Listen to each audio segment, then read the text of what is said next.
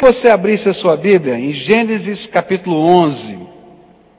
E nós temos estudado a palavra de Deus aqui no, no livro de Gênesis. Chegamos agora à Torre de Babel, né? E eu queria estudar com vocês Gênesis 11, a partir do verso 1 até o verso 9. A Bíblia nos diz assim: Naquele tempo, todos falavam uma língua só. E todos usavam as mesmas palavras. Alguns partiram do Oriente e chegaram a uma planície em Sinar, onde ficaram morando. E um dia disseram uns aos outros: Vamos, pessoal, vamos fazer tijolos queimados. E assim eles tinham tijolos para construir em vez de pedras e usavam piche em vez de massa de pedreiro. E aí disseram: agora vamos construir uma cidade que tenha uma torre que chegue até o céu. E assim ficaremos famosos e não seremos espalhados pelo mundo inteiro. E então o Senhor desceu para ver a cidade e a torre que aquela gente estava construindo. E o Senhor disse assim: essa gente é um povo só e todos falam uma só língua. Isso que eles estão fazendo é apenas o começo e logo serão capazes de fazer o que quiserem. Vamos descer e atrapalhar a língua que eles falam, a fim de que um não entenda o que o outro está dizendo. E assim o Senhor os espalhou pelo mundo inteiro e eles pararam de construir a cidade. E a cidade recebeu o nome de Babel, pois ali o Senhor atrapalhou a língua falada por todos os moradores da terra e dali os espalhou pelo mundo inteiro. Querido Senhor, nós continuamos na tua presença e sentimos o Senhor aqui entre nós. Muito obrigado pela presença do Senhor. Muito obrigado por aquilo que já vimos e ouvimos nesse culto. Mas agora, quando vamos estudar a tua palavra, aplica a tua palavra ao nosso coração. Nós queremos aprender aquilo que o Senhor tem para nós. É aquilo que oramos em nome de Jesus. Amém e amém. Nós começamos a estudar esse texto hoje pela manhã e vimos, aprendemos que podemos olhar para esse texto através de três perspectivas diferentes. Primeira perspectiva, a perspectiva do homem. E foi isso que nós estudamos hoje pela manhã. A segunda perspectiva, a perspectiva de Deus, como Deus estava olhando para tudo aquilo. Primeiro como o homem estava olhando e depois como Deus estava olhando. A terceira, a perspectiva profética. O que que essa cidade, não é? E a sua sucessora, que foi a Babilônia, é, tem profeticamente na Bíblia e qual é o seu contraposto, a Nova Jerusalém que vocês cantaram, né? Como é que fica isso nas profecias da palavra de Deus? E pela manhã, olhando para a primeira perspectiva, a perspectiva humana, nós vimos que na perspectiva humana, todo esse movimento foi um movimento de revolta contra Deus, que se repetia na história. Nós temos estudado o livro de Gênesis e vimos o primeiro movimento de revolta quando lá no jardim, incitados por Satanás, Adão e Eva comeram da árvore que era proibida porque o inimigo disse para eles: Olha, se vocês comerem, vocês não vão morrer, mas vocês vão ficar tão inteligentes como Deus. E aí então eles olharam falaram assim: Puxa vida, eu quero isso. E aí então se rebelaram contra Deus. Depois nós vimos que se repetiu esse mesmo movimento de rebeldia no coração do homem, não é? Quando a sociedade instituída por Caim construiu uma cidade. E construindo a cidade, queria, eles queriam encontrar a segurança que ele não tinha mais em caminhar com Deus. E aí se criaram duas sociedades: os filhos do homem, dos homens, e os filhos de Deus. E aí não havia comunhão entre as duas, até que um dia os filhos dos homens e os filhos de Deus se uniram através dos casamentos e perdeu-se o senso de servir a Deus, de adorar a Deus, e a sociedade se tornou a grande segurança. E aí então sobra apenas uma família com oito pessoas e vem o dilúvio. E Deus tem que começar tudo de novo, porque eles tinham perdido completamente a essência dos seus valores na sua rebeldia. E agora, essa geração depois do dilúvio, acabou o dilúvio, começa tudo de novo, com aquela família, oito pessoas, nasce uma nova geração, as pessoas se multiplicam e começa de novo a rebeldia.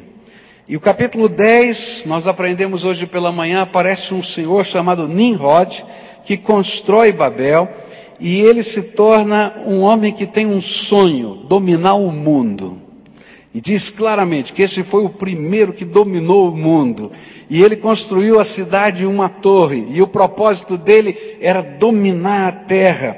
E a rebeldia estava muito bem clara, colocada no, no, capítulo 9, no verso 1, quando Deus abençoa Noé e diz: Olha, vocês vão se espalhar para a terra para encher essa terra. E Nimrod vai dizer o contrário: Bom, a gente vai se unir num único lugar para controlar todas as coisas. E aprendemos então que, na perspectiva do homem, construir uma cidade e construir uma torre era, na verdade, instalar um sistema de controle do homem, político, social, humano, sobre as coisas e sobre as pessoas. E um sistema de controle do divino, uma religião. E a torre nada mais era do que um templo. Um templo.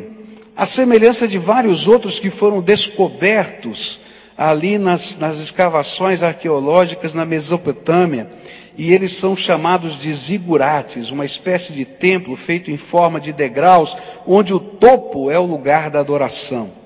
E o grande alvo era ter um lugar para Deus muito bem circunscrito e controlado, de modo que ele não fosse mais o dono de tudo e de todos, mas que ele ficasse no nicho dele lá enquanto a gente está vivendo a vida da gente aqui.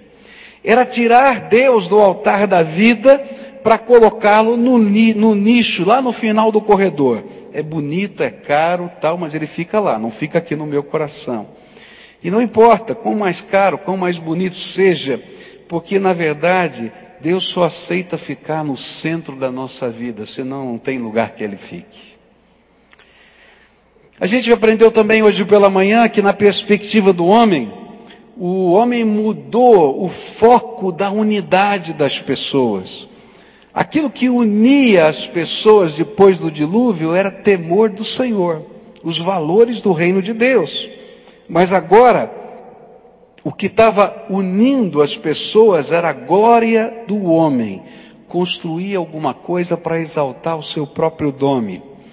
E outra vez o propósito por trás de todo o empreendimento social e tecnológico era construir o próprio nome do homem, no caso de Nimrod. E ser uma espécie de pequeno Deus. Outra coisa que vimos é que nessa perspectiva do homem, muda a ética. E a ética não é mais o que eu devo fazer que, que é importante que se faça, mas agora é o que eu consigo fazer. E aí, aquilo que eu determino que deve ser o bom e o bem não é mais a ética. Mas agora eu começo a, a aplicar a minha tecnologia por outras motivações, a motivação do domínio, da grana e assim por diante.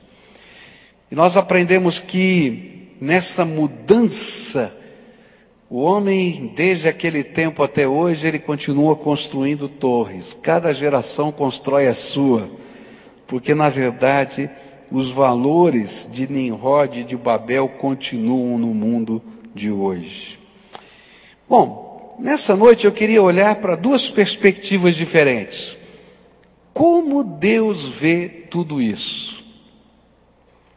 E é interessante que quando a gente analisa esse texto, a gente vai perceber uma certa ironia de Deus em tratar dessas coisas. Olha só, os versículos de 5 a 9 vão nos falar a perspectiva de Deus desse negócio. Então o Senhor desceu para ver a cidade e a torre que aquela gente estava construindo. E o Senhor disse assim: essa gente é um povo só e todos falam uma só língua, e isso que eles estão fazendo é apenas o começo, e logo serão capazes de fazer o que quiserem. Vamos descer e atrapalhar a língua que eles falam, a fim de que um não entenda o que o outro está dizendo. E assim o Senhor os espalhou pelo mundo inteiro, e eles pararam de construir a cidade. E a cidade recebeu o nome de Babel, pois ali o Senhor atrapalhou a língua falada por todos os moradores da terra e dali os espalhou pelo mundo inteiro. Quando eu olho para esse texto, é interessante a gente notar a maneira como Deus lida com, a, com o que aconteceu lá em Babel. E a perspectiva de Deus vai nos mostrar ações corretivas, três atitudes que o homem estava trazendo no seu coração e de uma maneira irônica Deus corrige. A primeira coisa é que Deus toca na arrogância desse homem.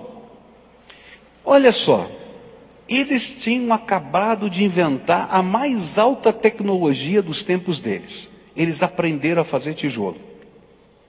Essa era a mais alta tecnologia e descobriram que podia cimentar o tijolo com betume. Que maravilha! E olha só a cabeça do homem, arrogante. Agora que eu aprendi a construir com tijolo e betume, eu vou fazer uma torre que chega no céu. Está entendendo? Arrogância. E aí, na linguagem da Bíblia, vem uma ironia. Deus olha do seu céu não é? E aí é usada uma linguagem bem humana e diz assim: Eu vou descer para dar uma olhada nisso, porque a torre era tão grande, tão grande que Deus tinha que descer do céu para ver. Alguns comentaristas faziam até uma brincadeira, dizendo assim: não tinha nenhuma lupa, não tinha nenhuma. Como é que chama aquele negócio que vê os astros lá no céu? Como é que é? Telescópio. Nossa, que do céu ele conseguisse ver aqui na terra a torre grande de Babel. E aí já começa Deus trabalhando com ironia a arrogância desse homem. Rapaz, você só aprendeu a fazer tijolo e está achando que você é dono do mundo. Segunda coisa que Deus vai trabalhar aqui, Ele não trabalha só a arrogância. Porque nessa ironia, ele está dizendo: olha, você aprendeu a fazer um pouquinho de lama com um pouco de sujeira, aprendeu a secar um pouquinho no sol, botar no forno, cimentar com betume e acha que é a coisa maior do mundo. Você, rapaz, continua sendo homem. E Deus então toca nesse, nessa arrogância humana, porque ele nunca chegou, esse homem nunca chegou sozinho sequer perto da morada de Deus. Eu olho para a nossa vida e fico pensando como Deus toca a nossa arrogância quando mostra com ironia a nossa pequenez.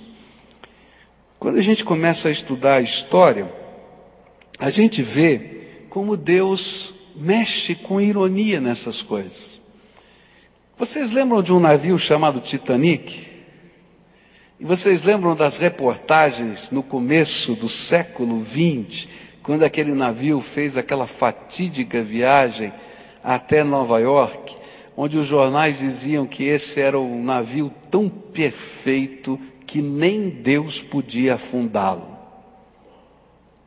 E na primeira viagem, como uma ironia do mundo,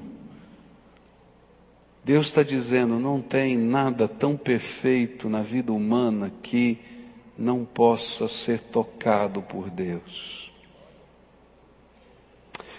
Eu falei hoje de manhã que a gente olha para aquilo que aconteceu com as Torres Gêmeas de Nova York e lembrar que eles eram o marco do World Trade Center, né? o centro mundial do comércio.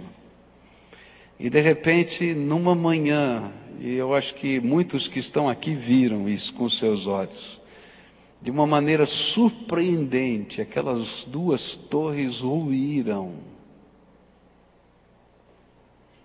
Porque não há torre humana capaz de alcançar a grandeza do Deus que criou com a palavra do seu poder todo o céu e toda a terra, os bilhões de galáxias que existem nesse universo. Deus toca a minha arrogância quando as pequenas coisas da minha vida eu não consigo controlar. Você já parou para pensar como Deus mexe com a nossa arrogância?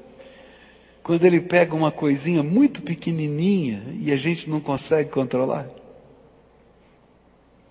Eu estou numa fase da vida muito chata, que Deus tem que quebrar minha arrogância fácil, fácil. Porque eu vou olhar alguma coisa para fazer, especialmente se eu tiver que fazer com as mãos, e eu não enxergo, eu tenho que botar o óculos. E eu vou ter que falar baixinho, acho que está na hora de trocar o óculos, porque nem quando eu ponho o óculos eu consigo fazer direito. E sai tudo errado. E é uma coisa tão simples. Queridos, você já viu como tem pequenas coisas que Deus às vezes coloca na tua vida para dizer para você que você é só homem. Hoje eu estava orando com uma irmã aqui na frente e me veio um sentimento terrível de incompetência, porque eu sou só homem. Aquela irmã estava desesperada, numa angústia tão grande, e dizia: Pastor, me fala, me fala o que Deus quer, me fala, me fala. E lá dentro de mim eu dizia assim: Eu não sei, eu sou só homem. E eu falei para ela: Minha irmã, eu não sei, eu sou só homem. Eu não tenho nem as respostas elementares do dia a dia. Não é assim na tua vida também? E às vezes a gente acha que descobriu que faz tijolo e tá bom. E Deus, com ironia, coloca uma coisinha muito pequenininha motor do carro que quebra, uma bateria que não funciona, quebra todo o seu esquema de vida, não é? Uma ferramenta que você perde. Hoje eu estava procurando a chave do carro. Oh, que coisa! Você já procurou a chave do carro? Já procurou? Que coisa horrível! Estava procurando a chave do carro. E a chave do carro estava, a gente, pra, porque eu sempre perco tudo, né? Então, tem um lugarzinho na minha casa que eu penduro a chave do carro. E eu fui lá, olhei para o dado daquele negócio e não vi a chave do carro. E saí procurando pela casa inteira. Adivinha onde ela estava? Lá no lugar. Que coisa eu sou! E você? Sabe por quê? Nós somos só humanos. A nossa visão nos engana. O nosso ouvido nos engana. A nossa sabedoria não é a sabedoria do universo. Então Deus olha às vezes para a nossa arrogância com ironia e deixa você perder a chave. Deus olha para a nossa arrogância com ironia e o teu computador não liga. Já aconteceu com você? Aí você fica procurando, procurando, procurando, né? E o pior é quando você liga para o técnico e diz assim, você já viu se está ligado na tomada? E aí você diz assim, é, não está ligado na tomada. Já aconteceu com você? Espero que nunca. É uma vergonha horrível. Gente, esse sou eu, esse é você. Deus olha do céu e diz assim: você está construindo uma torre que chega aqui. Eu tenho que descer para dar uma olhada no que você está fazendo, porque não chegou nem perto. Para com isso, você é só homem. Há uma expressão no Velho Testamento tremenda, quando fala do orgulho de Israel, e Deus diz assim: ó vermezinho de Jacó. Eu, quando leio a Bíblia, eu fico pensando, né? Eu fico imaginando uma minhoquinha botando a cabeça para fora e falando com Deus assim, com muita braveza. E Deus olha assim: ô oh, minhoca, fica quieta. Quem é você? Esse sou eu, esse é você. Segunda coisa que esse texto vai falar. Deus não apenas toca na nossa arrogância, Deus toca no orgulho que a gente tem. Olha só o que aconteceu. Babel, na língua daquele tempo, ou na língua dos sumérios, daquela região, é, significa portal dos deuses. Eles estavam construindo um portal para os deuses, uma religião em que eles pudessem controlar Deus. Mas Deus fez o portal dos deuses humanos virar em lugar de confusão. E Babel, depois daquele dia, se você não estudar uma língua antiga, suméria, você não vai saber que chama portal dos deuses, porque em todos os lugares do mundo, Babel é sinônimo de confusão. E Deus está fazendo aqui outra vez uma ironia e está dizendo: olha, aquilo que você acha que é o portal dos deuses, você vai controlar o universo, virou confusão na nossa vida. E Deus toca o nosso orgulho quando Ele mexe com o que domina e controla a nossa vida e faz com que o que parecia antes, para mim, um portal dos deuses, ser um, uma, uma porta das confusões nos relacionamentos, nas emoções, nos sentimentos, nas posses da nossa vida. Às vezes, há algumas coisas que estão nos desviando de Deus. Às vezes, por exemplo, a gente está num sonho tremendo de construir a nossa vida nesse, nesse ângulo ou naquele ângulo, e no nosso orgulho, nós nos afastamos de Deus. E então Deus vem e mexe nas áreas do nosso orgulho. E aquilo que parecia ser a grande esperança vira grande confusão da nossa vida. Não é assim? Essa semana eu conversava com o Senhor e esse senhor veio dar o seu testemunho, viajou de uma cidade aqui, e ele é ouvinte do nosso programa de rádio, viajou de longe para dar o seu testemunho, para falar exatamente isso. Que de repente Deus colocou a sua mão nos negócios dele, do dia para a noite ele perdeu 500 mil reais, de uma vez. Quebrou. Está pagando as dívidas até hoje. Mas foi nessa hora em que Deus mexeu no orgulho das empresas dele, que ele pôde entender que ele era só homem, que ele precisava da misericórdia de Deus. Daí Deus pega o nosso orgulho financeiro, o nosso orgulho educacional, o nosso orgulho familiar, e ele começa a mexer naquelas circunstâncias da nossa vida, e nós começamos a entender, porque ele está colocando o dedo ali, queridos, que eu sou só homem, e se você chegou aonde você chegou e faz o que você faz, é porque a misericórdia de Deus te abençoou, porque você, sem Ele, não respira. Está entendendo? E aí Deus transforma o portal dos deuses nas Babilônias que a gente vive todo dia. Porque na verdade, nós não somos pequenos deuses como nós gostaríamos. Nós somos criatura, criação de Deus, meros seres humanos. E nossa imagem e semelhança de Deus só pode ser vista e sentida quando pela fé nos rendemos ao Senhor Jesus como Senhor das nossas vidas.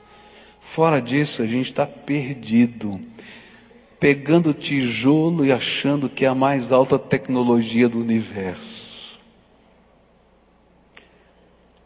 Terceira coisa que Deus faz, na perspectiva dele, ele toca nos nossos planos.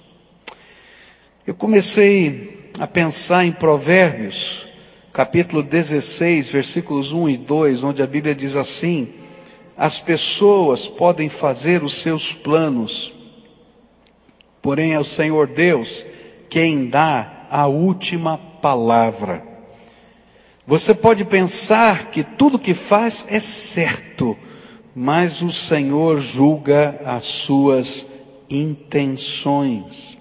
E é por isso que Deus toca nos planos de Nimrod.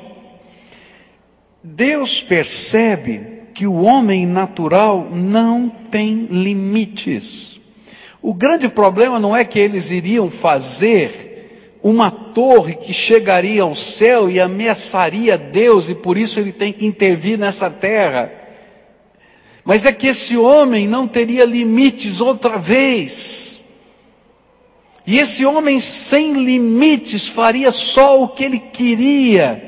E o coração e a essência por trás da cidade da torre era dominar o mundo, dominar Deus e fazer só o que me vier na cabeça. E aí Deus tem que tocar nos planos desses homens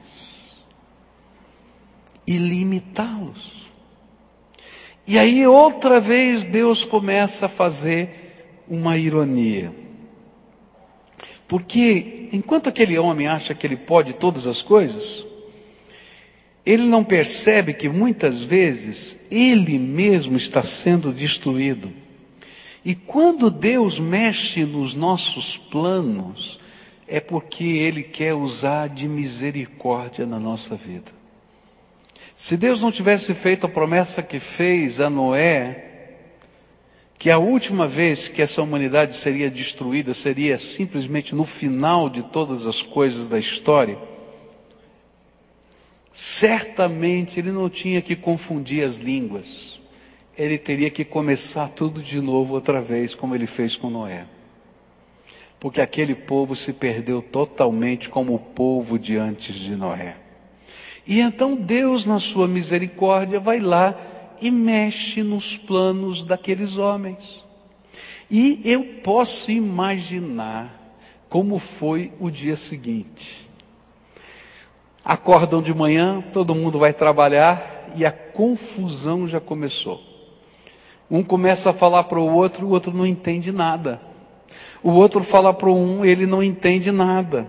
E o capataz está dando a ordem para a construção e ninguém entende nada. Vira uma confusão tão grande. E de repente eles descobrem que do outro lado da cidade tem alguém que fala alguma coisa parecida com ele, mas ele nunca viu aquela pessoa.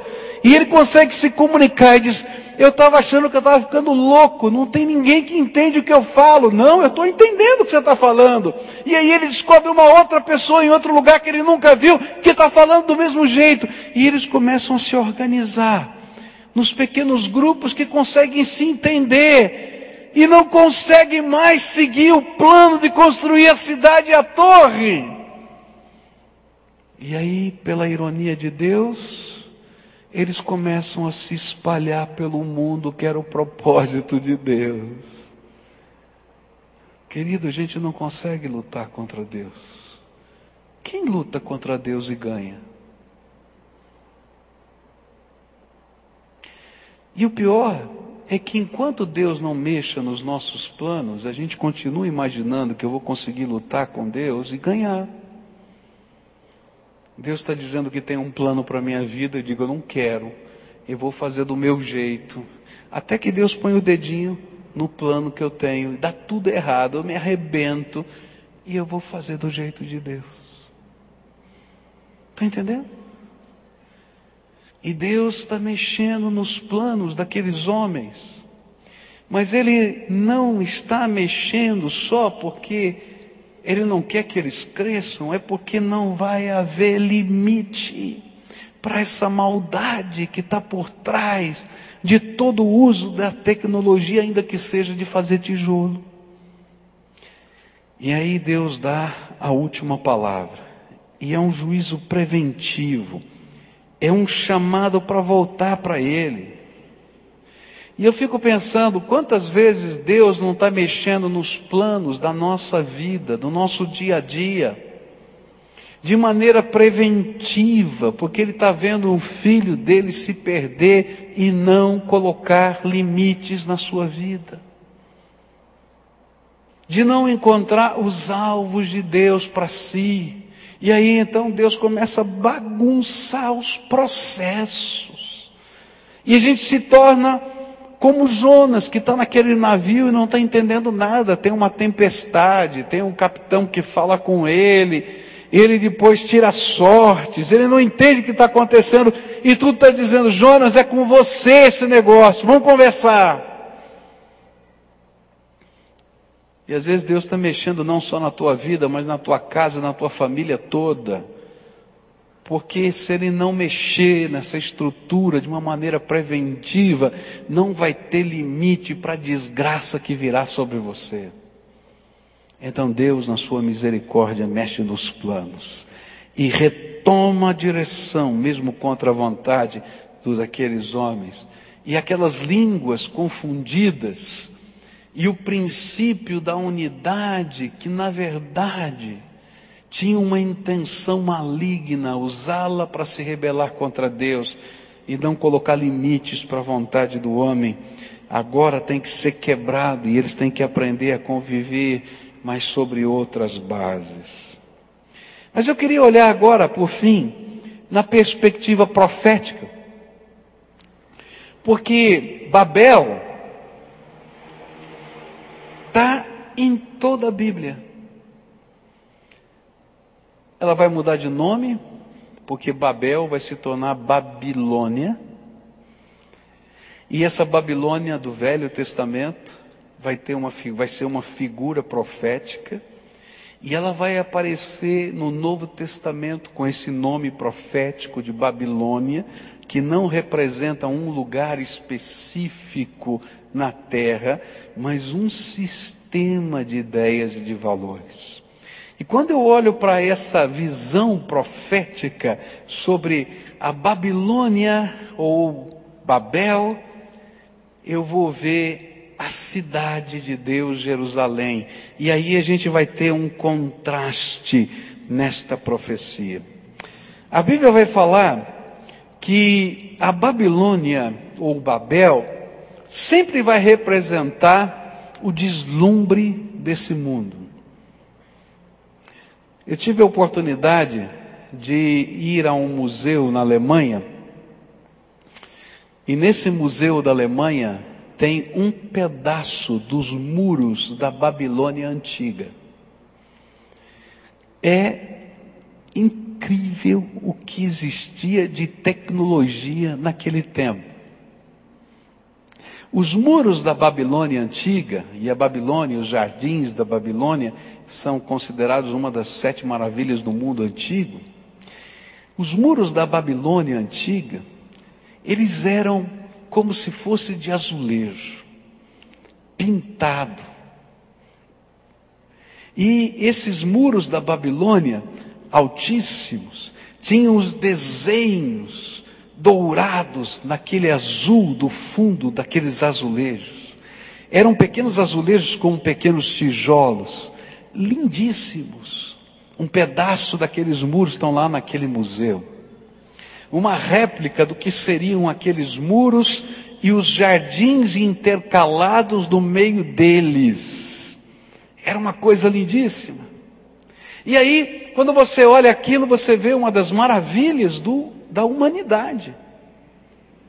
Mas ali por trás existia toda uma ideia, todo um valor por trás. E é disso que a profecia vai falar. E você vai encontrar a figura da Babilônia aparecendo no livro do Apocalipse, no capítulo 14, até o capítulo 22, quando vai aparecer 21 e 22 a Nova Jerusalém. E ali nós encontramos duas cidades que se contrapõem profeticamente. A Babilônia profética é a cidade dos homens, é a cidade da tecnologia, da ciência, é a cidade do governo, é a cidade da política, é a cidade do domínio, é a cidade que representa que a gente pode fazer o que a gente quiser, quando a gente quiser, da maneira que a gente quiser.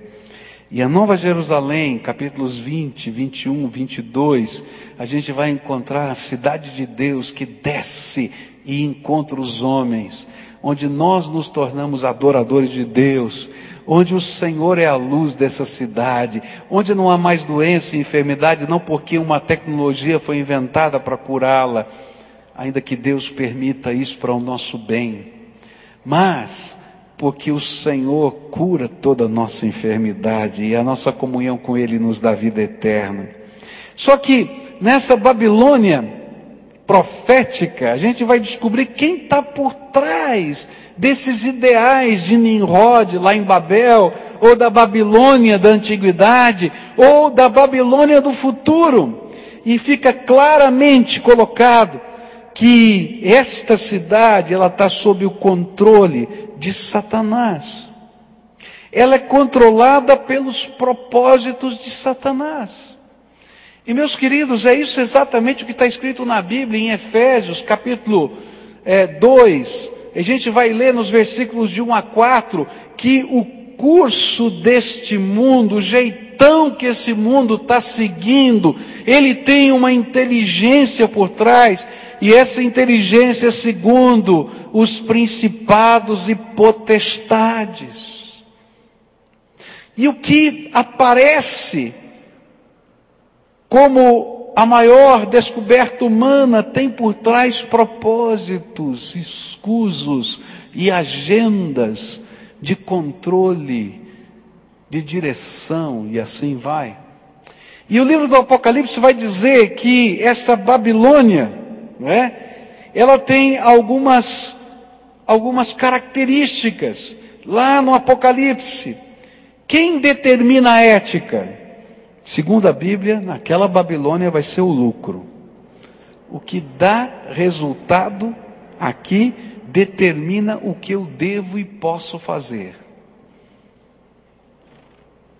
Se vai dar mais lucro, então não faz tanto mal se a gente matar algumas pessoas, não tem problema não. Faz uma guerrinha aí, mata alguns, está tudo bem, a gente ganha mais dinheiro. Está entendendo? É claro que isso vem tudo empacotado para presente. Essa Babilônia vai construir, segundo Apocalipse 14 até 20, uma religião universal que vai poder controlar a fé de modo inclusivo. O que, que eu quero dizer com isso? Quando você lê o Apocalipse, vai descobrir que essa sociedade vai crescer, vai crescer. Essa Babilônia está em formação desde Babel, até um dia em que Deus vai intervir. E ela está construindo algumas coisas. E duas serão as grandes mensagens da Babilônia do futuro. A mensagem de paz universal, a mensagem de prosperidade universal. E em torno dessas duas ideias boas, paz e unidade, virão os veículos dessa paz e dessa unidade. E um dos veículos dessa paz e dessa unidade vai ser construir uma religião universal inclusiva que caiba qualquer pessoa, de qualquer fé, de qualquer lugar, para que não haja separação de ideias. Nem pessoas que tenham ideias diferentes. Porque se houverem ideias diferentes, não vai haver plenitude da paz. E então a gente vai criar um sistema religioso Vai ser criado nessa terra um sistema religioso em que não haja lugar para as diferenças, para as opiniões, em nome da paz. Está entendendo? Porque sempre lá na Babel antiga, a intenção de formar uma religião não é servir a Deus, é controlar Deus para os nossos propósitos.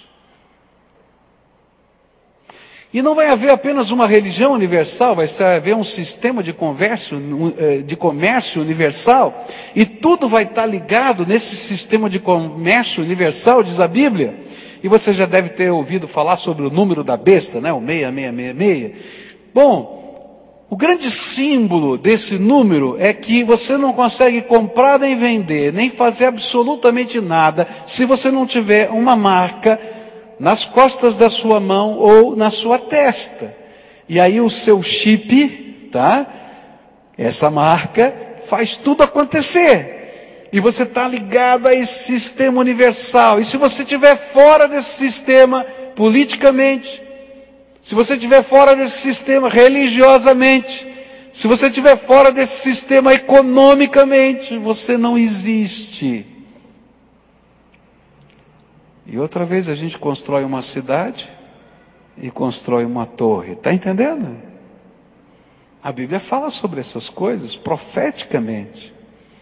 E vai dizer mais: que esta cidade, ela vai criar uma um sistema em que ninguém pode viver uma fé exclusiva em parâmetros que não possam incluir todos sem renúncia e decisão.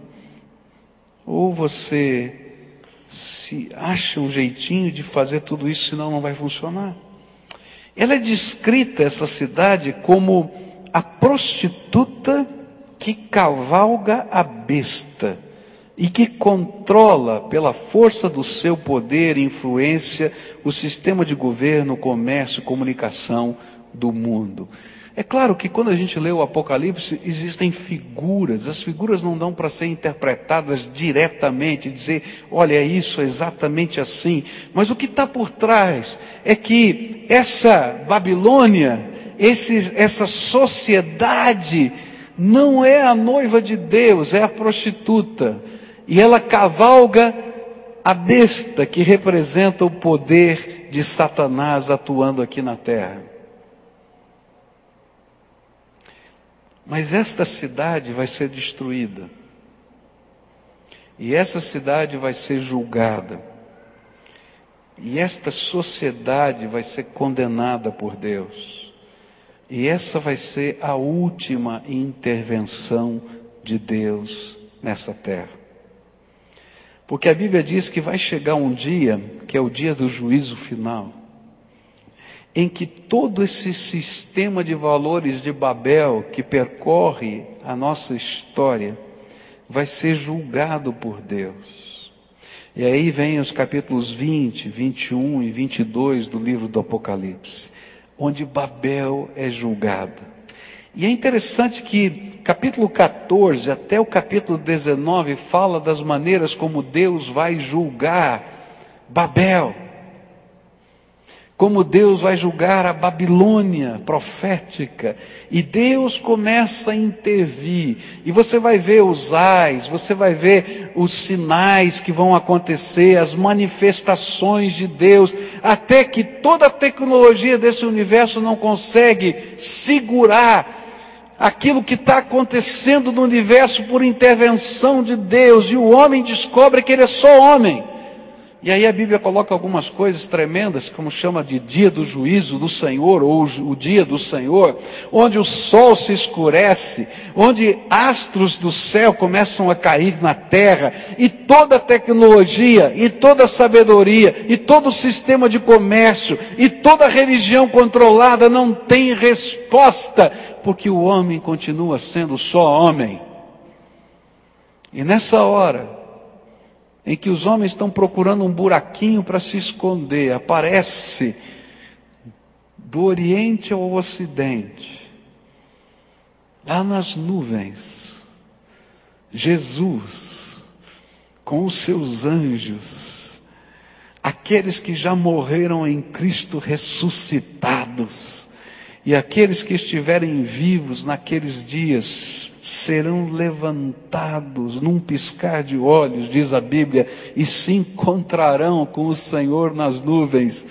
E enquanto está caindo a Babilônia, está descendo dos céus a nova Jerusalém de Deus, que é chamada da noiva do Senhor, e toma o seu lugar por toda a eternidade porque não há lugar para Babel, nem para Babilônia na presença de Deus.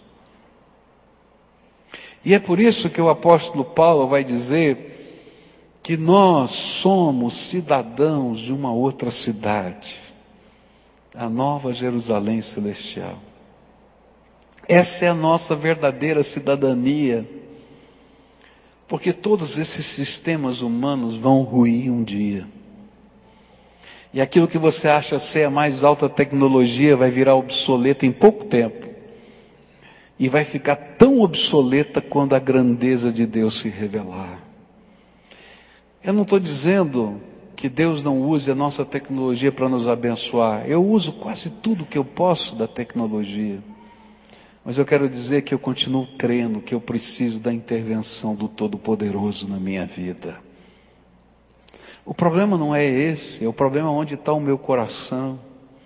O problema é quem controla a minha vida. Será que eu quero construir um nicho para Deus? Ou quero que Deus construa o seu trono e reine sobre o meu coração? Quem é o Senhor da tua vida? a tua arrogância, o teu orgulho, a tua sabedoria, ou o sentimento de dependência do Deus vivo na tua alma. De que cidade você é cidadão? Agostinho escreveu isso, a respeito disso, no ano 300 depois de Cristo. Ele escreveu um dos documentos teológicos mais lidos até hoje, Cidade de Deus e Cidade dos Homens. E ele disse o seguinte, que a cidade de Deus está dentro da cidade dos homens, na medida em que nós, servos do Senhor, estamos aqui. Não como nos comprometemos com as maneiras de viver e de pensar dessa sociedade, mas vivemos uma contracultura todo dia, onde exalta o nome de Jesus, até o dia em que a cidade de Deus eterna desça do céu e tome seu lugar eternamente, e a cidade dos homens, a Babel, a Babilônia, deixe de existir. A grande pergunta ao estudarmos esse texto e para concluirmos aqui é essa. Deus está olhando para o seu coração. Está entendendo? O homem pode fazer os seus planos, mas Deus tem a última palavra. Quer seja nessa terra, quer seja na sua vida. E Deus está olhando para o seu coração. E sabe o que eu penso? É que tinha muita gente em Babel que estava construindo aquele zigurate, a torre, pensando que estava fazendo para Deus. Você não acredita nisso? E não conseguia perceber que estava se desviando de Deus. E a grande pergunta que eu queria deixar para você nessa noite é essa: O que é que Deus quer fazer na tua vida? Porque se você não deixar o Senhor ser o dono da sua vida, não vai ter limite para você. Você vai continuar fazendo só o que você quiser. E toma cuidado, porque nem sempre o que você quer é bênção para você e para as pessoas que você ama. Mas se você deixa Deus intervir na tua vida e ser o Senhor da tua vida, os zigurates, as torres, não tem mais tanta importância. Porque você sente todo dia a presença do Deus vivo te ensinando a viver um dia de cada vez. A grande diferença é que você não precisa construir uma torre ou um nicho muito caro ou colocar uma relíquia muito bonita no fundo do corredor da sua casa. Você precisa de Jesus, o Senhor, no teu coração. Ele ser o dono da tua vida e te ensinar a viver. Mas para isso, você tem que abrir mão da tua arrogância. Você tem que abrir mão do teu orgulho. E se Deus estiver mexendo nos planos da tua vida, você tem que entender que Ele está abençoando você, mesmo que seja uma disciplina, para você deixar Jesus ser aquele que Ele quer ser e implantar na tua vida a vontade dEle. Por isso, nessa noite, eu queria orar com você.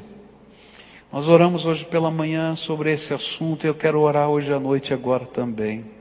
A mensagem desse texto é uma mensagem de arrependimento. Perdão, Senhor. Perdão.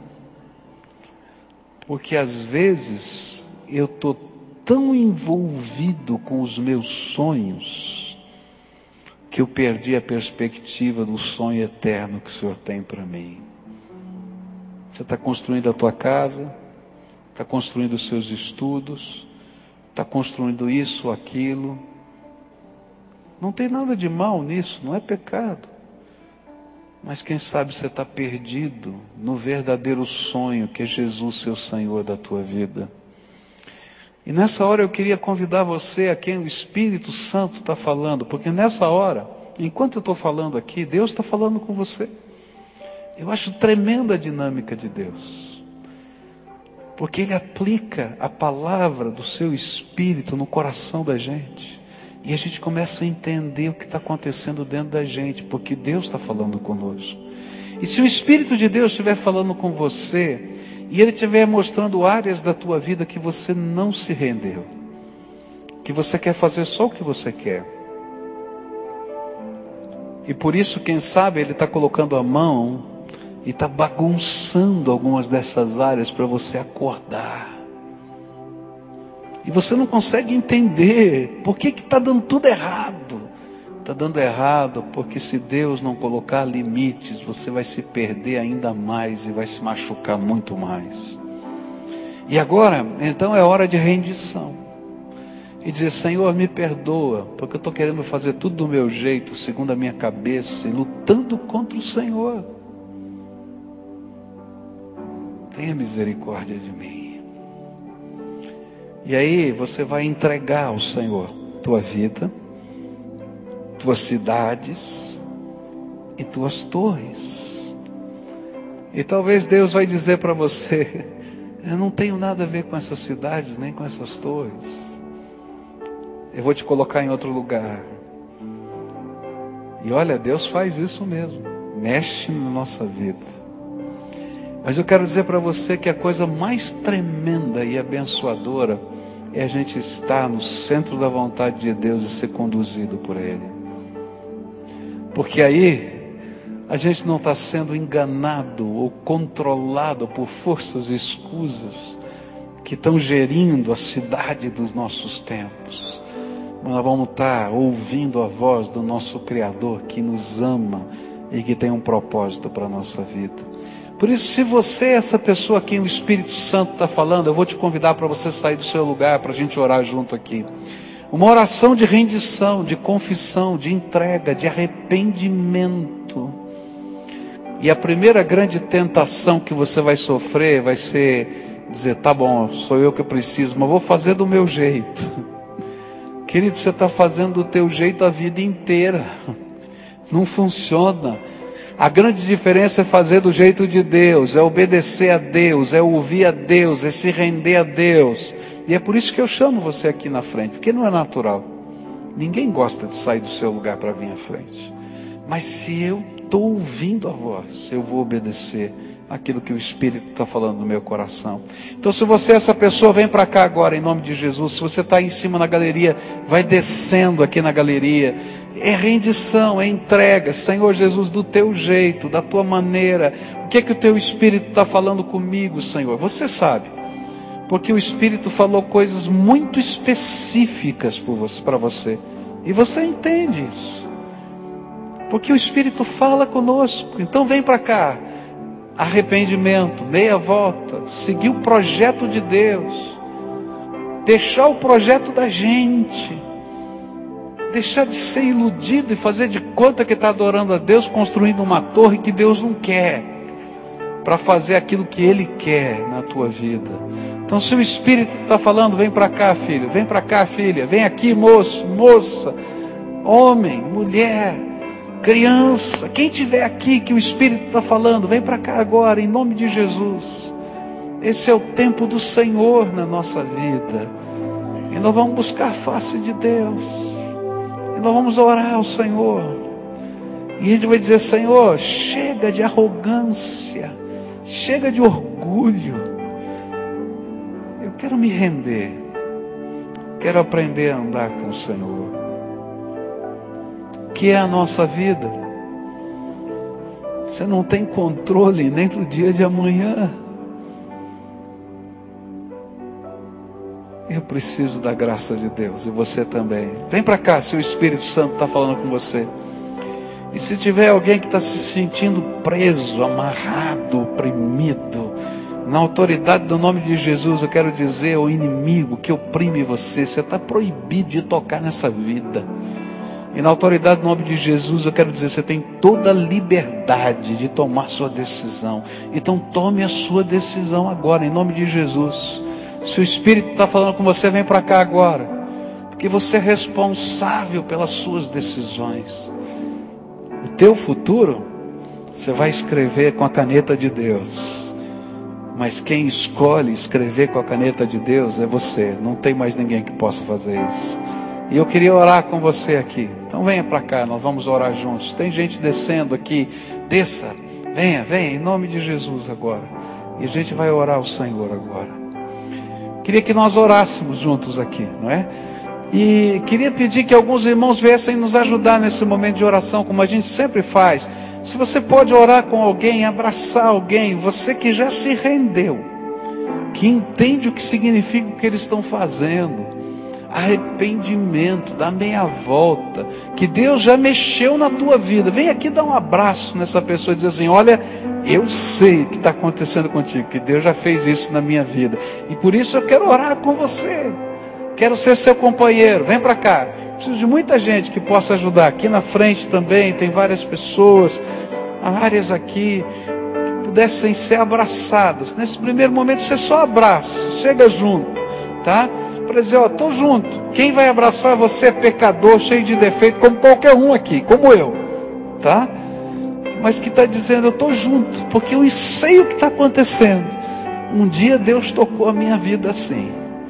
E é por isso que eu estou aqui. Sabe o que vai acontecer um dia? Um dia você vai vir abraçar alguém aqui, em nome de Jesus. Porque você vai ter as marcas da graça de Deus aí na tua vida para poder dizer, funciona. Esse negócio de Deus é tremendo. Quem está sozinho, dá um aceno aqui na mão. Tem várias gente. Aqui nesse miolo aqui do meio tem muita gente sozinha. Aqui na frente tem muita gente sozinha. Eu queria que vários irmãos pudessem ajudar aqui.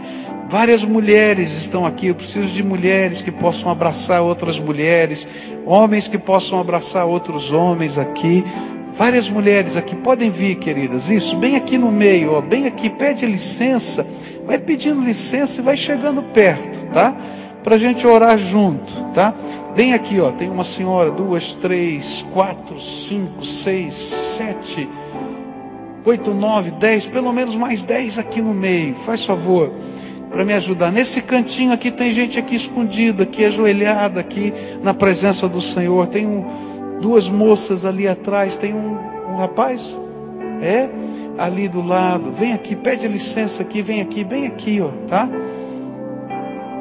Quem está sozinho ainda que não chegou ninguém, me dá um sinal. Duas moças estão aqui sozinhas, bem aqui, ó. Vem alguém aqui orar com elas. Isso, está chegando alguém aqui para orar com vocês. Quem mais está sozinho aqui? Tem uma moça aqui sozinha. Eu queria que alguém viesse abraçar essa jovem que está aqui, bem aqui. Está chegando uma aqui e outra aqui. São duas. Isso. Pode vir mais alguém aqui? Isso está chegando aqui, tá? Isso. Tem mais alguém sozinho aqui? Me ajuda, que eu não estou vendo. Tem, tem uma mocinha ali, bem ali, ó. Tá vendo? Bem pertinho. Quem pode chegar aqui, ó? Bem aqui, ó. Tá aqui. Tá chegando alguém para orar com você, querida, tá? Tem mais gente aqui? Tem? Tem um casal ali, é isso? Não. Onde é que eu não estou vendo aqui? Bem aqui no meio, atrás dessa moça ruiva aqui. Isso. Tá? Tá chegando alguém para orar com vocês aí, tá bom? Agora todo o povo de Deus de pé, nós vamos levantar um clamor de intercessão por essa gente que está aqui. Você sabe o que está acontecendo aqui? Entregas dificílimas. Porque quando Deus mexe nos nossos planos, não é fácil não. É difícil. Então eu queria que agora você levantasse um clamor pedindo a bênção de Deus coragem, determinação, unção do Espírito que eles sejam abençoados pelo Senhor. Você vai levantar esse clamor. E agora você que veio aqui à frente para orar, a primeira oração é tua. Você vai pedir para Jesus intervir na tua vida. O que, que ele falou que você tem que entregar? O que, que ele tocou no teu coração? Onde ele está mexendo na tua vida? O que, que ele ministrou para você? Essa oração ninguém pode fazer por você. Então agora você vai pedir, Jesus, eu vou entregar na tua mão minha vida, os meus sonhos, os meus planos, o meu jeito e eu quero aprender a viver debaixo da tua graça. Me ensina a viver debaixo da tua graça. Eu não quero construir uma torre achando que estou adorando ao Senhor quando o Senhor não quer isso. Coloca o teu trono no meu coração. Eu quero aprender a viver do teu jeito. Me ajuda, Jesus. Me ajuda, me ensina. Agora eu quero orar por você. Senhor Jesus, estão aqui os teus filhinhos, tu conheces a cada um deles. E não fui eu que falei com eles. Quem sou eu? Eu não sou nada, Senhor, tu sabes disso. Mas o teu Espírito está falando com eles. E eu quero te pedir agora, em nome de Jesus, abre as portas do céu e derrama a tua graça e como uma chuva que abençoa a terra, a semente da tua palavra comece a frutificar nesses corações e nova vida, nova esperança, novos sonhos, novos planos do Senhor venham para eles. E que eles aprendam a ouvir a tua voz, conhecer os teus propósitos e seguir o teu caminho. Escuta, Deus, a nossa oração e que naquele dia, quando a Jerusalém eterna aparecer, que nós estejamos com o Senhor nas nuvens. E que essa cidade, morada eterna daqueles que te temem, Senhor, possa, Senhor, ser parte da nossa vida por toda a eternidade. Ah, Jesus, abençoa esses teus filhos. E enquanto estamos vivendo no meio das Babilônias desse tempo, que sejamos o povo de Deus, a cidade de Deus no meio da cidade dos homens. Talvez eles não nos entendam, mas não faz mal, porque nós amamos o Senhor e queremos viver do teu jeito nessa terra. Manifesta a tua graça aqui entre nós, derrama a tua bênção e que esses teus filhos recebam a graça de Jesus sobre eles. É aquilo que nós oramos no teu nome. Amém e amém. Fica de pé agora.